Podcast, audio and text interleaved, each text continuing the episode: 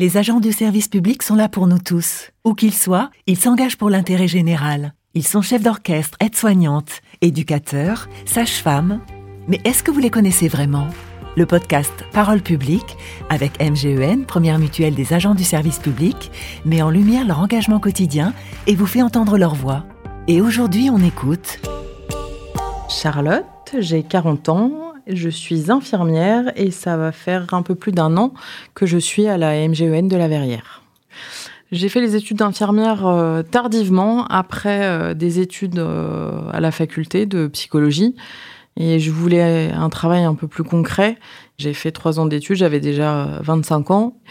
Donc ça fait 13 ans que je suis infirmière. J'ai décidé de devenir infirmière pour prendre soin des gens. J'ai eu la chance d'avoir une enfance euh, riche d'activités et d'affection et j'avais envie de rendre aux gens euh, ce qu'on avait été pour moi euh, au quotidien. Donc j'ai dédié ma carrière à la personne âgée. Et voilà, prendre soin.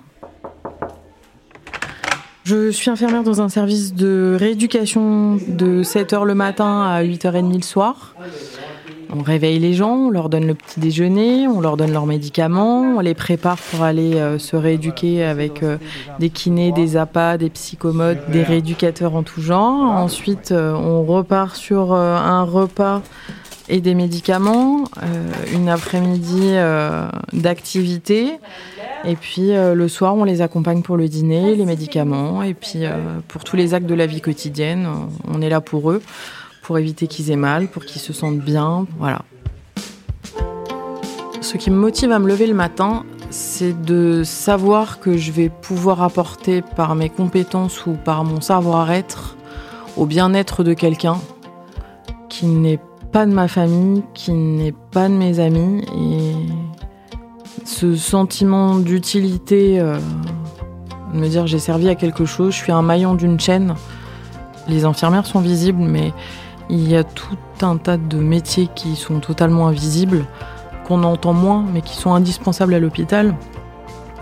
Rendre service au public, c'est être là euh, où les gens ont besoin et leur apporter notre compétence professionnelle. Euh, c'est ça qui me donne envie de me lever le matin. Lorsqu'on est rentré euh, dans le premier confinement, la quasi-totalité de mes voisins sont venus me voir en me disant On sait que vous êtes infirmière, vous, vous allez travailler, nous, on va rester à la maison, qu'est-ce qu'on peut faire pour vous? Ils sont venus me proposer de garder mon fils, d'aller faire mes courses, de protéger ma voiture parce que j'ai un caducé, pour que moi, je puisse aller travailler sereinement. Et là, je me suis dit, bah, voilà, j'ai eu l'immense privilège euh, d'avoir des, voisins super fantastiques où, euh, où j'ai eu l'impression de servir vraiment à quelque chose et que j'avais l'impression que toute la population s'en rendait compte.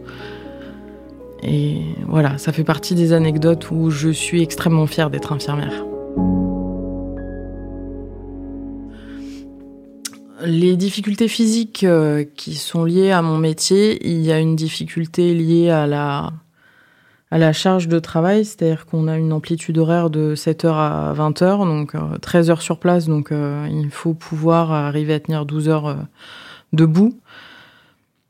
Il y a la charge de manutention où euh, on tient des corps entre nos mains, euh, des corps abîmés, des corps fatigués.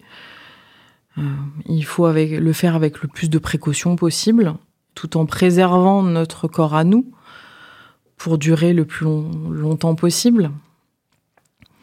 Dans les difficultés psychologiques ou psychiques, il y a faire preuve d'empathie, mais tout en n'étant pas submergé par les émotions des autres. C'est-à-dire que on essaye de faire notre métier avec le plus de bienveillance, de tolérance, euh, de douceur, et euh, bah, ça prend sur notre énergie, ça prend sur nos, sur nos réserves, et on termine la journée euh, vidée parce que on a tout donné à l'autre. J'ai quitté l'hôpital public il y a un an, euh, quand je me suis retrouvée seule infirmière face à 120 patients et que j'arrivais en pleurant, je partais en pleurant parce que euh, je pouvais pas m'occuper des gens correctement. Oui, au bout d'un moment, j'ai décidé que ma santé allait passer avant la santé de l'hôpital et euh, j'ai déserté pour revenir dans un hôpital où on m'offre aujourd'hui plus les moyens de travailler de manière qualitative, où aujourd'hui je suis une infirmière pour 10 à 20 patients. Donc on pourrait donner des moyens supplémentaires à l'hôpital pour faire notre travail correctement.